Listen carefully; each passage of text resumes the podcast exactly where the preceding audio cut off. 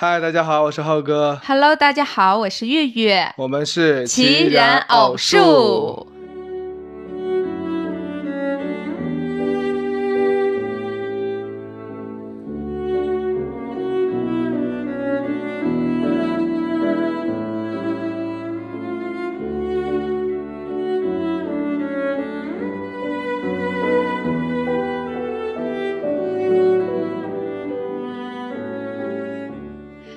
又和大家见面了啊！今天呢，我们继续聊他乡的童年，然后嗯今天是第二期，对，第二期，嗯，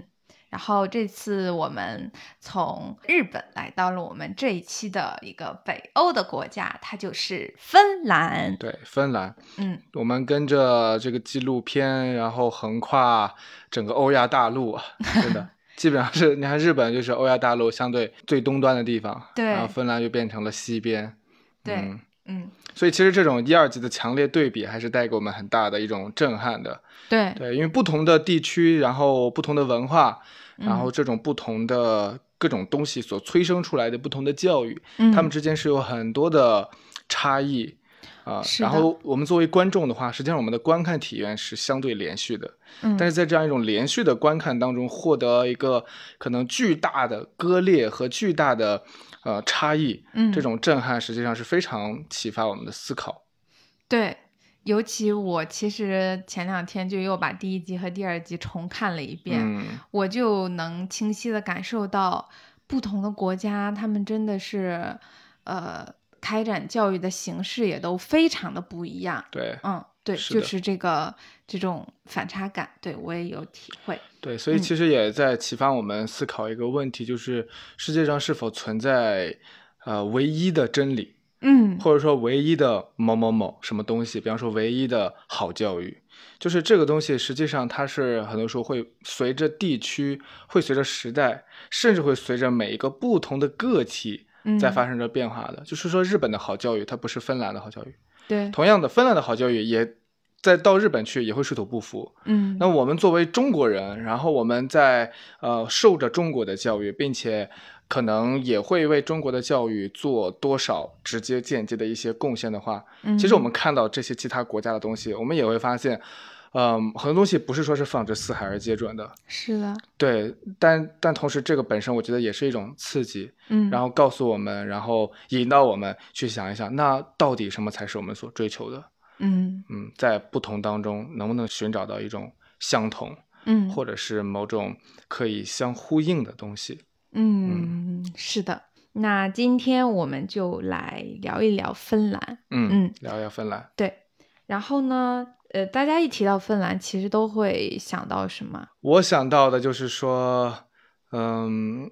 冰天雪地，嗯，因为它是一个北欧的国家，吧？对吧因为它的地理位置，有部分嗯国土在北极圈以内。嗯，是的，所以就从这个气候条件来讲，我们都可能互相很难理解。嗯，我看纪录片里面其实有写，嗯，就他们穿着羽绒服，然后在外面玩的时候，然后当地的一个老师就对那个主持就说：“哎，今天真是一个暖和的天气。对对对然后那个主持穿着羽绒服说：“啊，你们管这叫暖和？”对，嗯没错，就是，嗯，基于这一点，我们会发现，其实在，呃描述同一个事情的时候，可能不同人的感受都千差万别。对对对对对嗯，所以，嗯，呃，你对于芬兰是这种的一个印象啊？是的，从气候上来讲是这样。然后另外一方面的话，我也接触到一些呃新闻性质介绍芬兰的吧。嗯。就一方面就是联合国评它为呃全球最具有幸福感的国家，嗯，对，而且我也知道就是呃芬兰，然后还有很大一部分的这个欧洲，特别是北欧国家，他们都是那种福利型国家，嗯。就是说不一定需要那么艰辛的劳作，嗯。那么就会有政府的这样的福利，然后那样的福利就是说给到国民，所以他们是一个相对来讲轻松的国家，我觉得似乎可以这么形容吧。嗯嗯，虽然这个不是福利型国家的或者福利体制的这个完全的含义哈。嗯然后另外呢，还有一个点就是，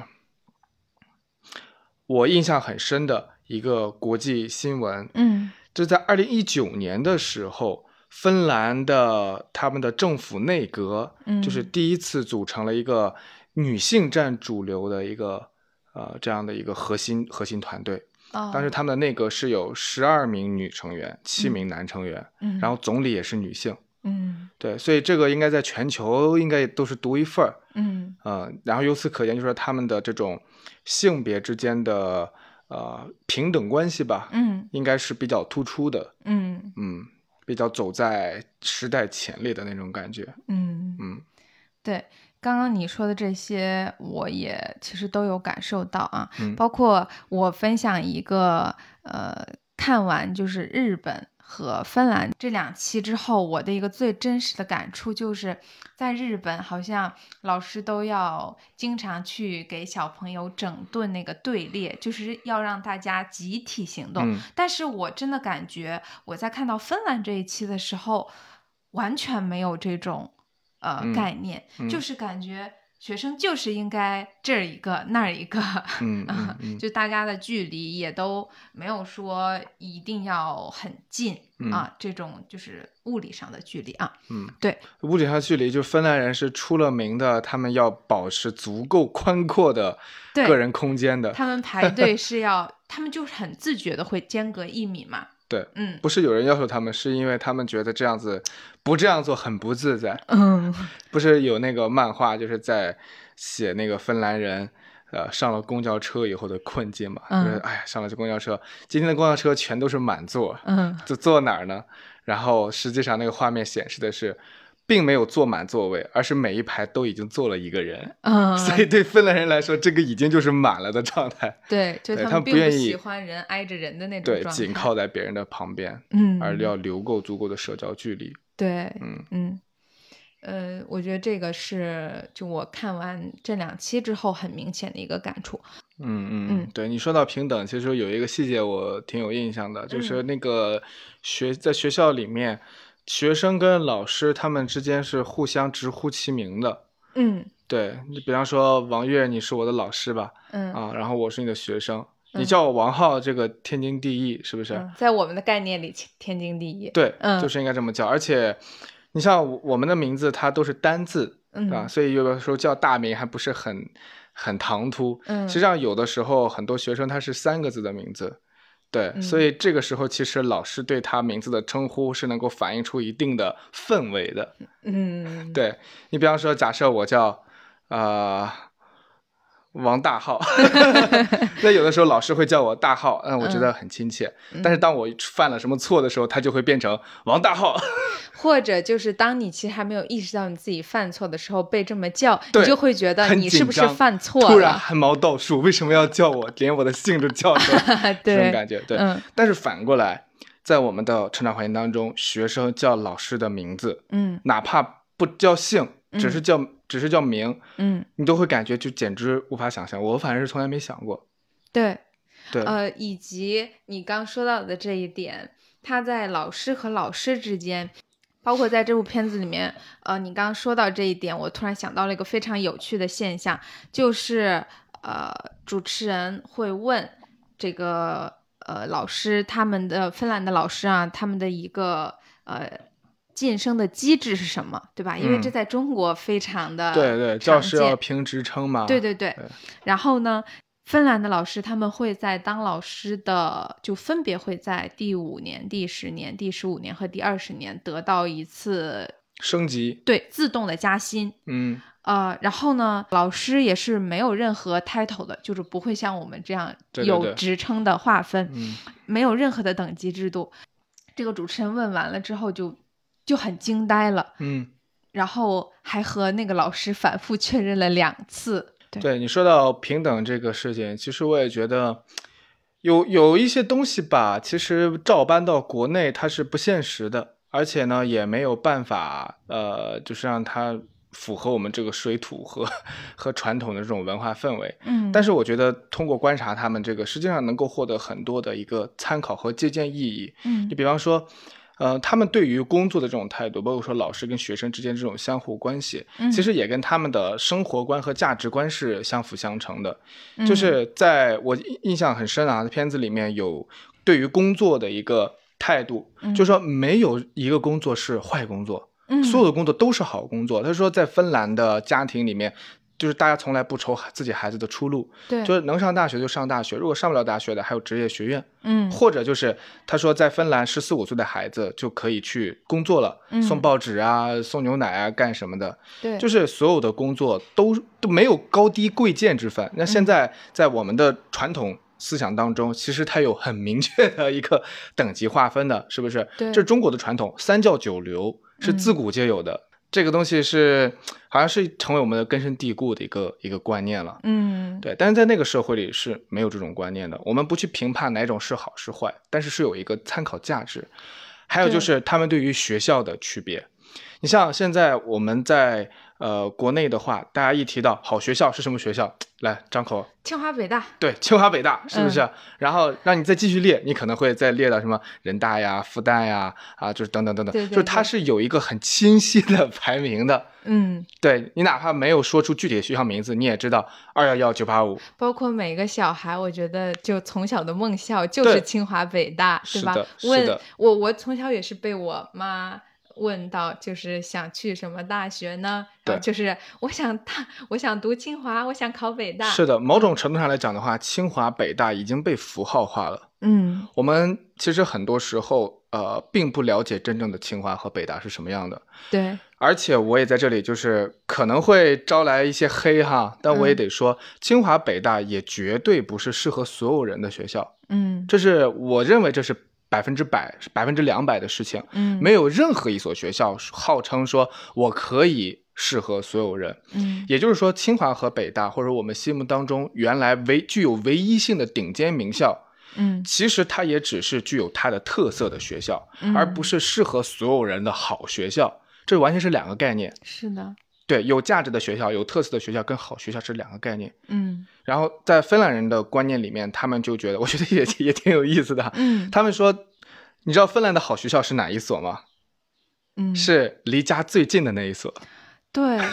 就我当时听到这句话，我嗯内心也很有触动，因为这个纪录片里面给我们展示了非常多的芬兰的学校啊嗯，有在首都的，对吧？在嗯赫尔辛基的，有在其他的地方的，还有一个说在北极圈以内的，嗯，但是教育资源都是非常均等的分配给到他们的，然后呃，但是他们会有基于一些当地的特色，展开一些他们自己的课程啊，特色课程、特色项目，所以我就觉得这个。这个平等就再一次说明了吧，平等是植根于每一个芬兰人的心目中的。就，呃，我觉得这个一方面是他们愿意去相信，嗯、这个国家是给他们提供平等的受教育的机会的。嗯另一方面也是说，呃，他们每一个人也愿意去遵守这种平等，也愿意去创造这种平等的环境。呃，我觉得这个它是一个就是良性的循环，它也是一个双向的过程。就在这个芬兰的老师的心目中，其实每个孩子都是平等的。就是这个芬兰的老师并不了解每一个孩子他们的父母到底是做什么的，就是完全不知道。但是他他就那个老师当时就是说，嗯，他面对的就是一群孩子呀，对吧？和孩子的那个背景其实是没有任何关系的，他的嗯家庭背景是没有任何关系的，所以这点我也很有感触。嗯嗯，对对对。然后对于他们的这种呃偏远、相对偏远地区吧，嗯呃，其实我觉得那里的人的观点也都很有意思。我在嗯他们身上看到的，实际上是你说，我觉得平等不一定能够完全的概括。有的时候我在他们身上看到的是一种安心，嗯对，是一种很接受自己的环境和命运的那一种东西。它不是一种沮丧和颓废，不是，他很热爱他现在的生活。就比方说有一个家庭，他的他们家在那片土地上生活了十八个世纪，对，就是说一千就养驯鹿的那一家，养驯鹿的那一家，对对对，一千八百年呢，嗯就一千，而且他很清晰的知道这一点。嗯你比方说现在，呃，我的家族哈，我嗯自己的家族，当然我们在这片土地上，这片中国这么大片的土地上，也是生活了一两千年的。嗯但是在我们现在所处的那个位置，可能就是几百年的事情。我们是明朝的时候在大槐树那边迁过来的，嗯迁到山东这边的，山在山西的大槐树那边就迁过来的。嗯所以当我一听到他们的那种十八个世纪的那种延续的时候，我好像一下子就明白了一部分他那种安定感是怎么来的了。嗯，因为这真的是一种代代相传的生活。那个主持人问他说：“你希望你的孩子将来去哪里读大学，去哪里工作？想不想去首都？”嗯，他说不希望，我希望他留在这里。对，对我当时听了就，你带入到我们自己的话，可能现在我们很多的农村人口都觉得自己的孩子家种地是没什么出息的，嗯，更别提养驯鹿了，就是你养搞养殖的 或者搞种地的，就觉得上不了大雅之堂的职业，有种这种感觉。嗯，但是在他，他就是非常的安心，嗯，而且是非常的热爱。这个点我觉得还是蛮让人触动的，特别是当主持人问他说为什么不想让他去首都，嗯啊，包括他问他你什么时候去一次首都，大概多久？嗯嗯，他说差不多每十年去一次吧。对，你想芬兰它的国家其实并不大，嗯嗯对，然后去首都并不是一件天南海北的一件事儿嗯，啊。然后问他为什么这么久才去一次首都，他说是因为首都人太多了。对我也记得这一点，就我刚其实也想分享这个点，就是他真的对于 人多一无所知，建议他来体验一下我们中国的国庆黄金周。整个国家才多少人呢？嗯，然后你居然还觉得说你们的城市里面的人口太多对，啊！我觉得这个真的人和人是不能比啊。嗯，那我真的是觉得，呃，刚刚的这个事例就非常，呃，能够说明人类的悲欢并不相同，就是可能同一件事情在不同人里，呃，在不同的人眼里，就是，呃，感受就是不一样的。我们会觉得芬兰的首都赫尔辛基是一个非常安静的、非常，呃、嗯人非常稀少的，对稀少的一个地方。那 可能那个驯鹿之家的呃男主人，对吧？他就觉得赫尔辛基 太拥挤了。嗯，同这边时建议他体验一下北京、广东的地铁，对，建议体验一下国庆黄金周。对 各大景区。是的，是的，嗯，那我其实也觉得很有意思啊。包括这个影片里面，其实也有呃几个呃中国人，然后他们去到芬兰这边呃定居啊，或者说生活，嗯，然后他们的一些感触，然后这个纪录片里面也有体现。就是我分享最有意思的一个点吧，就是一个你记不记得是一个中国爸爸和呃芬兰的一嗯个记得当地的女性，然后他们呃结合组成一个家庭，然后生了三个孩子，然后这个爸爸呢。他在节目中就分享了一个事情，说，呃，在他的孩子好像是六岁的时候学数学，啊、因为他辅导的时候有点着急，然后就弹了一下孩子的脑门儿。后来呢，就是孩子老师报告给了儿童保护部门，嗯，然后这个中国的爸爸和嗯，相当于他的妻子嘛，就是家长啊、两位家长是进行了这个，就是这种这个儿童保护部门给他们进行了三到四次的谈话，然后每次谈话都是两到三个小时起步。嗯呃，这就是一种我觉得非常鲜明的呃文化上的不同，文化上的冲击。嗯，嗯具体是什么文化？你觉得？我认为就是在中国这种等级观念，包括说呃父子的概念，它是一个非常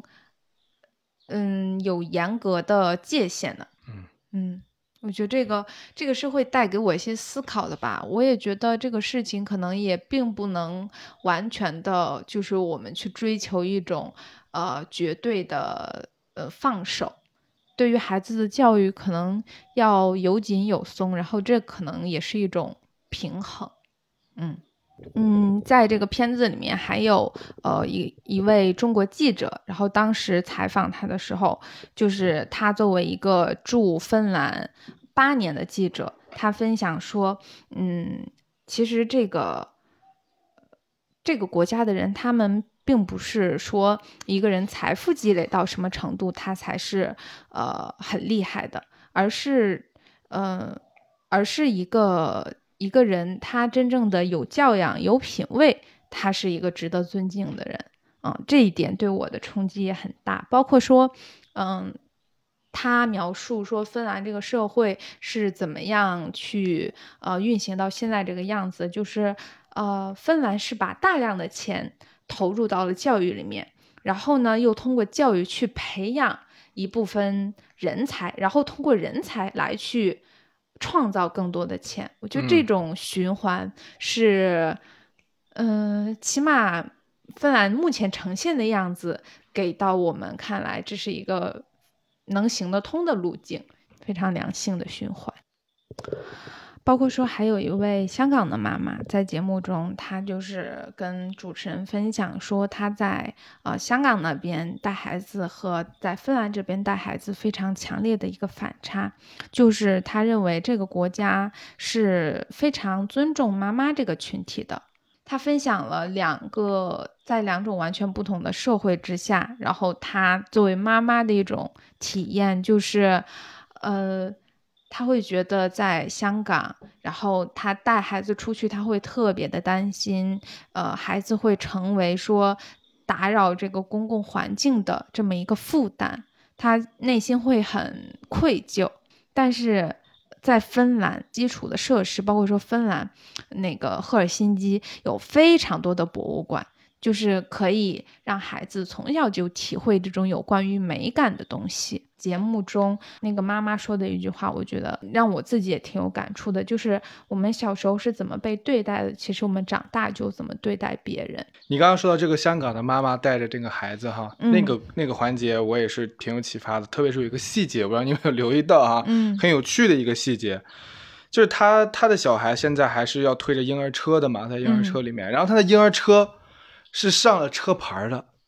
哦，是吗？没看见是不是？嗯，我当时特别留意了一下，我在想它是装饰品还是什么，后来发现那个真的是一个车牌，哦，就是很正式的那种，嗯，然后然后我就有一点感慨，然后我同时也在琢磨说它是干什么用的，嗯，呃，比方说会不会是婴儿车丢失了以后，啊，或可能上面还有个小宝宝，可能没有，嗯，那这个是可以快速的帮助所有人就定位的。嗯，然后因为可以通过它的车牌查到它的主人的这种信息，对吧？然后另外可能会不会是说婴儿车也是一种车，所以它也要上路，就是也是人。实际上我觉得好像也是得需要有这样的一种特别的设计，因为它确实是一种交通工具，而且是一种需要特殊对待的交通工具。对。无论是在过马路的时候，还是说是在乘坐公共交通的时候，嗯，所以这个我觉得体现的是对于这种新生儿的一种关照吧，还有对于带带领新生儿的他的父母的一种关照。那个香港的妈妈其实也有提到，她说在香港跟在芬兰养育孩子完全是不同的概念。她说在芬兰，就是周围的所有的妈妈都告诉她说，在这里母亲就是 boss，嗯啊，母亲就是老大，嗯，一切都得为母亲。和他的孩子让路，嗯，所以这个我觉得，你说用平等来形容呢，也可以，或者说我其实同时也有另外一种感觉，我觉得这个国家是在把他们的，呃，在这个国家出生的孩子当做他们最宝贵的资源，嗯，就说这种资源是需要你花时间精力，然后也要花金钱，然后也要花呃在制度上的一种配合，嗯，来去保护这些资源的。然后来去保证他们能够茁壮成长起来，并且为这个国家提供源源不断的财富、税收，还有国际地位。但是呢，我会觉得说，这部片子它可能更多的是。集中在呃芬兰的那些闪光点上面，嗯，对，我不觉得说我们把话说的太大或者是太满就是好的。比方说芬兰都怎么样，每一个芬兰人或者每一个芬兰，我不这么看，我觉得他们一定有他们的问题。嗯，包括其实这部片子里面也有体现，就是在你记不记得在那个好像是第一所采访的第一所小学里面那个呃白头发的那个校长。然后他就也提到，就是说芬兰人是有芬兰人的精神的，嗯，这种精神是叫 “c 素 ”，c 素，c 素，对吧？芬兰人是有芬兰人的精神的，嗯，呃，他们管他们的芬兰精神叫 “c 素”，嗯，他说，因为芬兰是一个在呃离北极很近的一个地方，天寒地冻，生活很不容易，嗯，所以芬兰人。的优良传统就是能够艰苦奋斗，嗯，所以这个你看跟我们的印象是很不相同的。我们现在会觉得它是一个福利型国家，它不需要艰苦奋斗，但是实际上在芬兰人，特别是老一代人、老老一代人，他们所珍重的精神里面是有关于艰苦奋斗的一种叙事体系的，对，是有这样的一种传统的。嗯。他对现在的芬兰教育实际上是有一些不满意的地方，嗯，他觉得现在的孩子们都太轻松了，嗯。太容易了。嗯。啊！当然，这可能也是一种凡尔赛吧。但是不管怎么样，他是觉得他的他们的教育仍然存在着一些问题，嗯，就是一个人的成长如果都是那么很轻松的环境的话，嗯。你很难说他的潜力没有真正的被激发出来。其实这也是对于福利型社会的一直有的一种争议。嗯。那么福利型社会是不是在鼓励乞丐？嗯啊？这是一个很大的一个问题。嗯，鼓励大家躺平，鼓励大家不奋斗，是吗？对，因为嗯你即便是不工作，你仍然可以活下去，嗯，甚至活得比呃某些国家的某些人群还好。嗯那这个会不会刺激大家都不再工作了？嗯或者说让这个政府的压力变得越来越大，然后这个社会没有办法走向来一个良性运转，然后我们就要探讨，就是说竞争它的位置在人的生存当中，甚至在教育当中，它的地位是什么？嗯，在芬兰教育当中，这部片子给我们介绍了，最起码我们知道的是，直到三四年级之前他们是没有考试的，嗯我也没有查证说他到哪个年级才有考试，但是总之他是不强调这个东西的，对他们非常弱化竞争这个概念。对嗯他们反倒是会说每个人都是好的。嗯，然后各有各的好 对。对，但是适当的竞争是否是有必要的呢？或者说，适当的竞争一直是我们面临的真实世界本身呢？嗯实际上，人这个物种从诞生开始就一直在与其他的物种展开竞争，嗯然后我们的社会也并不是一个充满着平和或者说全部都是祥和氛围的社会，嗯它是要面临竞争关系的。嗯当然，我们都希望这个世界是一个呃靠合作来维持的世界，嗯，但是毕竟是理想的东西。芬兰如果说呃他们在自己的国家内部环境可以达到一个呃平和也好，或者相对公正平等的这种环境也好，但是他们如果说走向世界的话，会不会面临着其他的一些啊、竞争，甚至是不公正的一些行为呢？那么我们又要提出一个问题，就是假设一个孩子在他所接受的教育经历当中没有接触过足够的啊、竞争，或者他不知道如何去面临这种激烈的冲突，甚至是对抗的话，嗯那他有没有这个能力，在他成年之后，在他走入社会以后，走入真实的情景以后，去应付这些事情？当然，我这并不是在说芬兰的教育全部都没有有关于竞争和冲突的一个一个一个什么，我不是在探讨一个具体的教育和具体的国家，是而是说提出一个更抽象的问题，就是说竞争这个概念在教育当中，它应该被落实到什么地步？嗯我认为说，可能说在呃我们的某些教育观念当中，它似乎被强化的太厉害，嗯但是如果走向另外一个极端，那好像也是不合适的。嗯那么这个度该怎么把握？我想这是一个问题，我现在没有答案。但是通过对于芬兰和芬兰人他们自己对于他们的教育体系的评价，我想这个问题其实他们也是他们正在关注的。嗯，只不过我们是站在这个问题的两头，对这个个问题进行同样的关注。我还是会对芬兰的那种教育的氛围有一种本能式的一种，呃，一种一种向往，因为它总的来讲的话，氛围是很轻松的。嗯让我印象很深的另外一个细节就是他们的上课铃和下课铃。嗯。你记得你的学校的上课铃吗？噔噔噔噔噔噔噔噔噔噔噔噔噔噔噔噔噔噔噔，那那真的还算好的了。嗯，你知道你知道我的上课铃和下课铃是什么吗？不知道。就是那种电铃，哦。就是上课下课，呃哦，是的，对，就是用一声很粗暴刺耳的声音，嗯然后把你从一个情景当中生生的拖拽出来。嗯。你可能在玩儿，嗯。然后一个刺耳的声音，嗯，贯彻整个校园，嗯，然后把你拉回教室，然后你可能很投入的在学，老师很动情的在讲，嗯。同样也是一声很刺耳的铃声，把这个课堂的所有师生全部都拉拉出课堂，嗯。所以这个是很很实际上是很烦人的一件事情。嗯，对，然后你的学校既然是有音乐的，我觉得也可以，也挺好的。我们初中那个时候的有一个下课铃，还是。我心永恒，就那个泰坦尼克号主题曲的那很前卫了，那已经。嗯，我们那不是，我们那都是电铃，在我之前上这些都是真实的教育。对上小学的时候，嗯嗯呃，然后芬兰他们的就是一段音乐，嗯，然后这段音乐是会换的，我觉得这一点好像也挺重要的。对，而且那个老师就换音乐的老师，当时也被接受采访嘛，就是说他会放对呃各各种种各样的这各种不同风格的音乐，嘻哈、嗯交响、对古典，然嗯后就是反正什么都有，民族的什么都有。对嗯然后还有一个细节呢，就是他们在上课前，嗯，孩子们来到学校以后，他们是会在学校的大厅里面玩一会儿的，哦而且他们的大厅里面什么都有，就什么桌上足球啊对，啊、然后还有一些什么东西来着？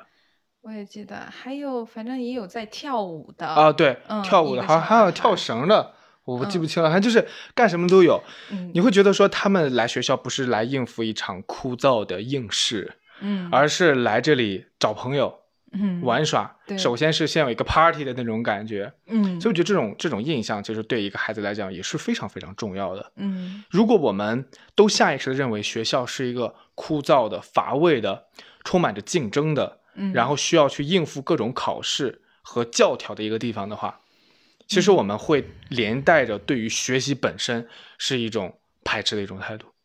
对，就是其实学校要创造一种让孩子呃学习舒服的环境，起码是学习愉快的环境。就是孩如嗯果能做到孩子每天早上醒来以后，哎呀，我太想去学校了，那你可想而知，这个孩子对于学习是一种什么样的一种态度，嗯，是的，是不是？而且对于现在这个时代来讲的话，学到什么相对来讲已经没有那么重要了，嗯学到如何学到什么变得更加的重要。嗯，是的，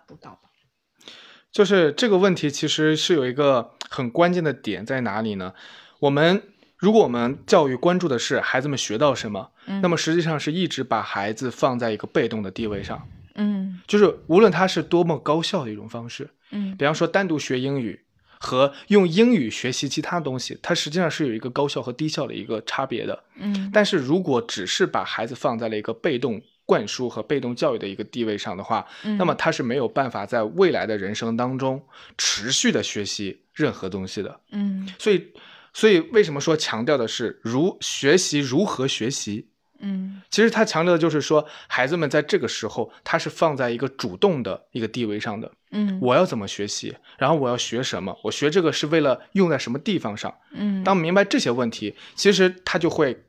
完成一个非常重要的任务，就是离开学校以后，嗯离开老师以后，他仍然能够自我迭代。嗯这是一个非常关键的一个任务，因为现在这个时代变化速度太快太快了。你就拿我们九五后的人生经历来讲的话，嗯短短二十几年，你想我们的人生，呃，不是，你想我们的生活，嗯然后我们生活当中的基础设施就已经发生了几轮的一个迭代了。嗯在我小时候，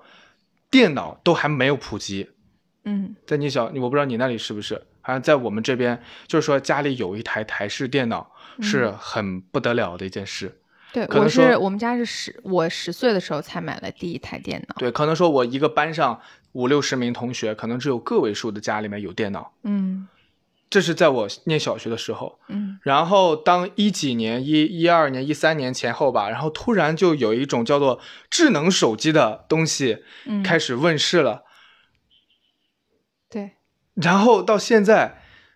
笔记本电脑、平板电脑、手机已经全部变成了标配，嗯。而且这个时代，我们的基础设施还在源源不断的朝向未朝向未来、朝向新的一一种形式去发展。比方说可穿戴设备，对然后甚至是这种 VR 技术、AR 技术，就等等这些东西，嗯就这是一个速度非常快的一个一个时代。嗯，在我们都是这个样子，我们小时候都不觉得说啊、呃编程啊、什么软件开发啊是一件多么 多么什么的一件事儿，现在对小孩从小要开始学编程。，对，嗯 所以说这个东西，嗯你如果只是说教给孩子什么，嗯，那么孩子们学到的东西永远是落后一代人的，对，这是一个很关键的问题。就是说，在教育为什么它是一个很重要的问题？就是说，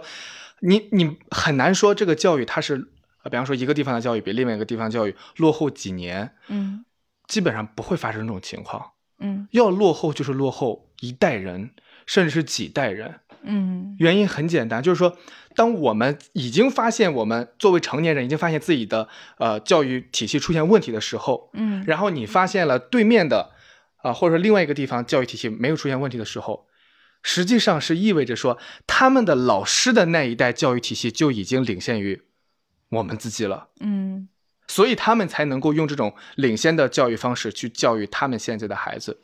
所以，当我们现在的孩子跟他们的孩子学的内容是差发生差距的时候，实际上我们差距是一代人以上，嗯，因为我们的老师都还是在教着古早的东西，对，老师都还没有意识到，老师都还没有对发生变化。嗯，所以说它是一个很严肃的事情。嗯，它是一个动辄就影响一代人的一件事儿，甚至几代人，甚至几代人。嗯，是的，你想，嗯，一代人的影响，它不可能是只是单纯发生在这一代的。对，比方说我们这一代人啊，我们九零后这一代人嗯发生变化，一定意味着是说我们的上一代某种程度上也在发生着变化，对，不然的话，我也不可能说有我们九零后生长的这种土壤，嗯，对，同时我们也在影响着下一代。同时我们在影响着下一代，嗯所以它至少是一个上下三代的一个工程，对，所以这就是教育事业的一种重要性。嗯，就是说，当我们发生着变化，其实我们在作用于现在的这个时代已经晚了。嗯 我们能够作用于我们未来的下一个世代的人，嗯已经算是挺不错的了。嗯是实际上是这么一件事儿。嗯，嗯当然，我并不是在说，呃，某国的教育是全方位的领先于我们的，嗯不是这个意思。因为每个国家和每个地区一定都有它的风土人情。嗯在这件问题，在这个问题上，我不倾向于说我们有一个标准答案，说所有的国家都有一种体制才是好的，不对，嗯所有的国家都是一种教育才是好的，不，我不是这样的一种观点。嗯，我的观点就是说，我们应该是要相互学习、相互借鉴。对所有的教育一定都有它的优点，也有它的缺点。嗯那么，可能我们会从中找到某种优点的共性或者缺点的共性，那就加以呃发扬或者加以改正就可以了。嗯，是的。嗯，我认为你刚说的那些特别好啊，就是我们到底要为什么而学？我认为嗯这是每一个人，呃，尤其是教育相关的从业者需要去思考的问题。嗯到底我们是在学什么？我们到底是要教什么，对嗯吧？这个我认为他这里面的一种呃，这个 Rani 老师对吧？他提出来的呃这种呃，他他所表现出来的这种教育的一个方式是叫现象式学习。啊，对，在这个嗯好像不是他提出来的，这个好像是呃，不是说他提出来的，而是嗯他在这个影片里面表现的嘛，对吧？他授课的时候是用这样一种方式。对现象学习。对，就是嗯，他们会观察自己生，就是让孩子们观察到生活中的一些现象，然后呢，再去基于这些现象去进行学习。那其实这本身就会实现一种跨学科式的学习，就它不是一种单一的呃学科，它是会涉及到嗯方方面面。对你说的这个现象学习，我印象也是蛮深刻的嗯啊，它是一种跨学科式的。实际上，在我们的生活当中，在我们生活里面真实出现的那些现象，全部都是跨学科的。嗯你我们试着找出一个说只有单一学科的现象试试，嗯。你几乎是找不出来。嗯这就是在学校里面的课程上能找出来。对，只能在学校的课程里面找出来。呃，他那次那个老师就带领的孩子进行的现象学习，就是关于时间这个主题的嘛，对吧？对其实时间这个主题真的能够延伸很多。那我们可能乍一想，我们想我们是怎么学习时间的呢？就是其实就是认表，对，如何认认这个时针分针什么之类的。但是其实我们对于时间的观念，嗯，然后我们对于你想我们如何去界定时间的变化，嗯实际上是我们通过呃空间的物质的变化来界定着时间的变化的。对，所以它就涉及到很多的东西，嗯比方说天体运行，嗯你你怎么去确定时间啊？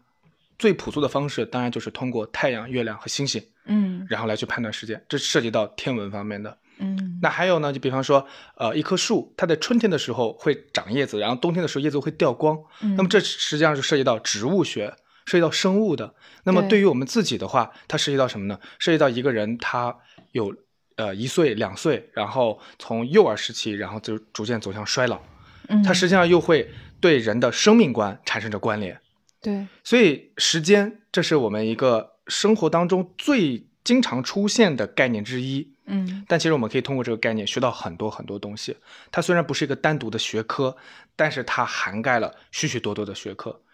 嗯所以我觉得这个出发点非常巧妙。嗯。如果我们是从一个生活中真实在用的一个概念去入手，去展开学习的话，我相信学生们他们是会非常感兴趣的。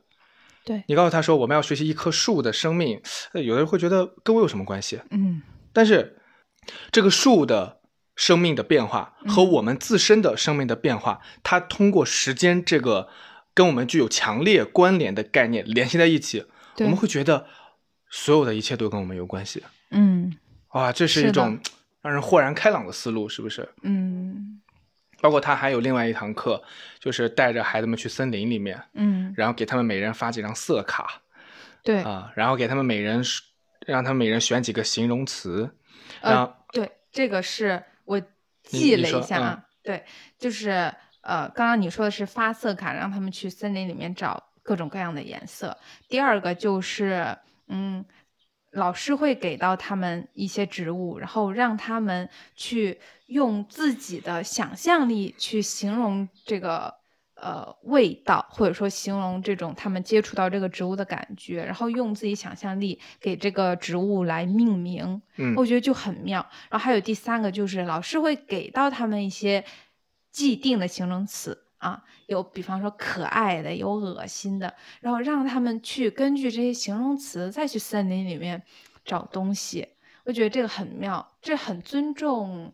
呃每个孩子他很个性的那种感受。我认为，嗯我觉得不可能说所有人一听到可爱的，他们脑子里面的印象都是一样的，他一定是不一样的。但是他们会给出自己认为这个东西可爱的理由，我觉得就，呃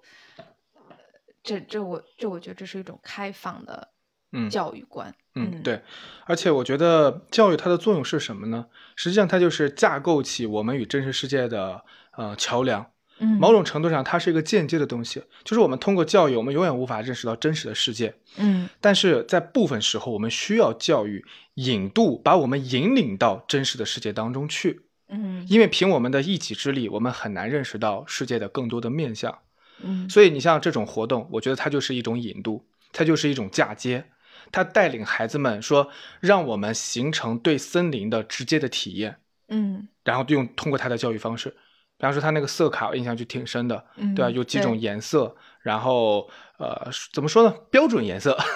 打印出来的那种，嗯但是孩子们会去找。在森林里面，你发现了有什么跟这个色卡的颜色是一样的东西？嗯，可能是植物、石头，或者是死掉的虫子，什么什么都有可能。对，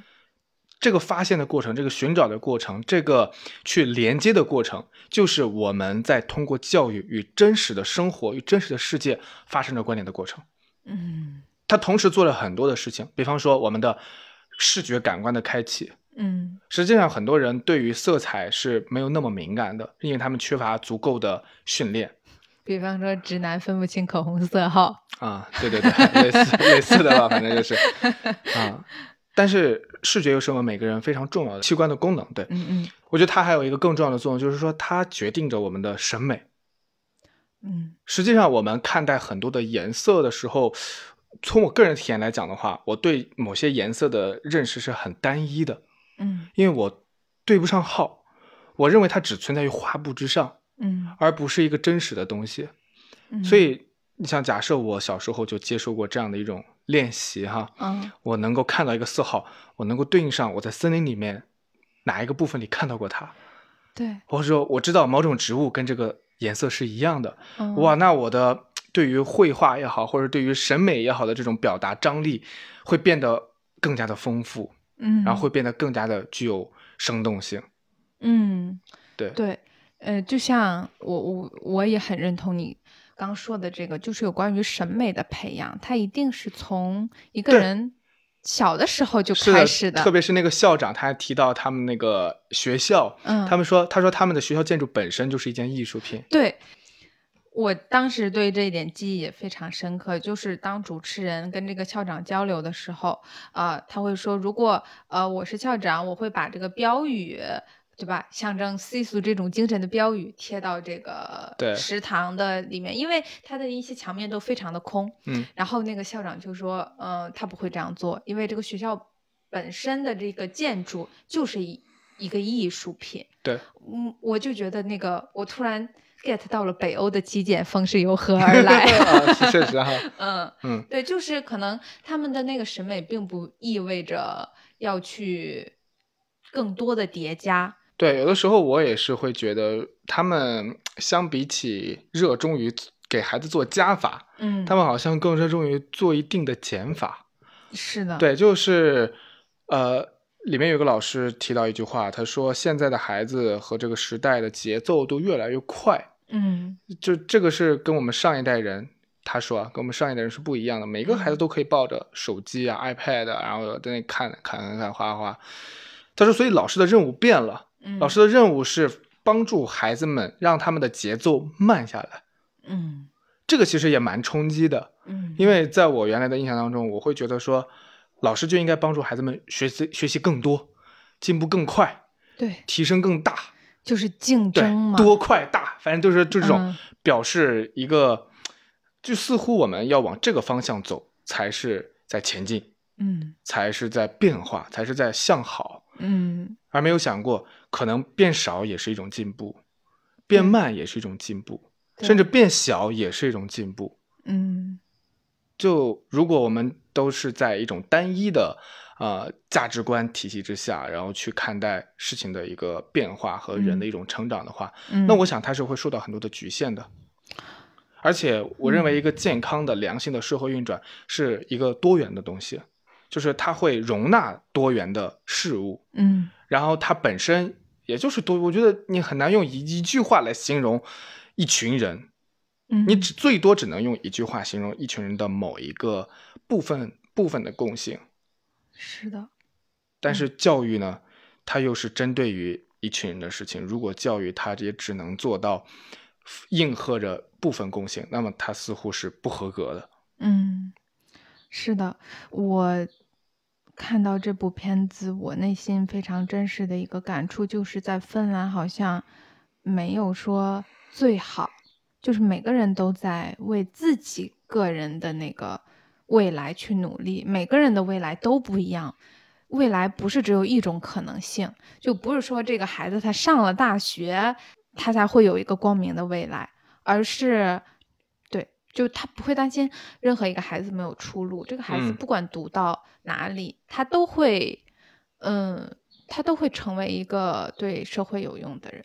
以及我觉得我感触特别深的就是他们的一个理念，不是说，嗯，learn to be better，我认为是呃，learn for your life，就是你嗯为、你是为你自己生活学的，那你的生活和别人的生活一不一样？那显然不一样，那你就去为你自己的那个不一样的生活去学习就好了，没必要去进行一些无谓的竞争和比较。嗯他们学习的目的是为了生活，而不是为了其他，不是为了竞争，不是为了考证儿，对嗯吧？也不是为了读大学去卷。是的，这个嗯很有趣，因为实际上本来我们想要竞争、想要卷的目的，最终目的也是为了要好好生活。是的，但是有的时候我们错把手段当成了目的。舍本逐末了。对，嗯，对我，我觉得聊到这里，我们今天要嗯跟大家分享的内容也嗯基本上就是这些啊。最后，我想用这个片子里面一个孩子他说的一句话来作为结尾啊，就是他描述说，呃，极昼是在六月和七月，八月是收割的季节，九月是五彩斑斓的颜色。初雪在十月和十一月，极夜在十二月，雪地硬邦邦是三月，四月和五月是冰雪消融的时候，我们要照顾驯鹿。嗯呃，我听到这句话，我很感触，就是在我的世界里面，好像我每个月份不会分得这么清。嗯嗯，但是我尤其这一年啊，我觉得就是我在这里，我可能要吹一下你，要要给你来，就要要整个彩虹屁。就我觉得 咱俩在一起之后，我对于季节的感知，对于时间的感知是更明显了的。嗯嗯，因为我们现在生活的这个地方周围是有呃有花有草的，真的是可以通过。我们周边的植物来去感应四季的那种交替，包括说，因为现在是由夏入秋的这么一个季节嘛，我就能很明显的感受到，那这几天的晚上是比前半个月的晚上是要风凉很多的。从自己出发的和外界和这个自然产生互动的一个过程，才是印象最深刻的。它可能和我。在课堂上学习到的不一样，嗯，就像一棵树，我被告诉了它叫什么名字，但我其实记不住。只有我自己愿意去主动和它发生一些交互的时候，哎，我是真的记得它的某一种特点的时候，或者说它的果实为我所用，对吧？我可以吃到它的时候，我才会真真正正的和它发生联系。嗯，我认为你刚说的那个点特别好，教育就是让这个。联系变成可能的一个过程，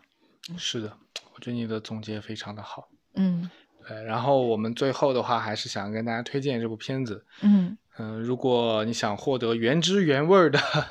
一些信息的话，还是推荐大家可以去直接看原片，对。对。然后或许我们的呃这个播客也是起到一个推荐的作用，然后同时我们也在借助这个片子来分享我们对于啊教育或者我们对于生活的一些观点。嗯，也是希望能够给大家多少一些启发吧。是的，没错。嗯，那非常感谢大家今天的收听，那我们下期节目再见，拜拜，拜拜。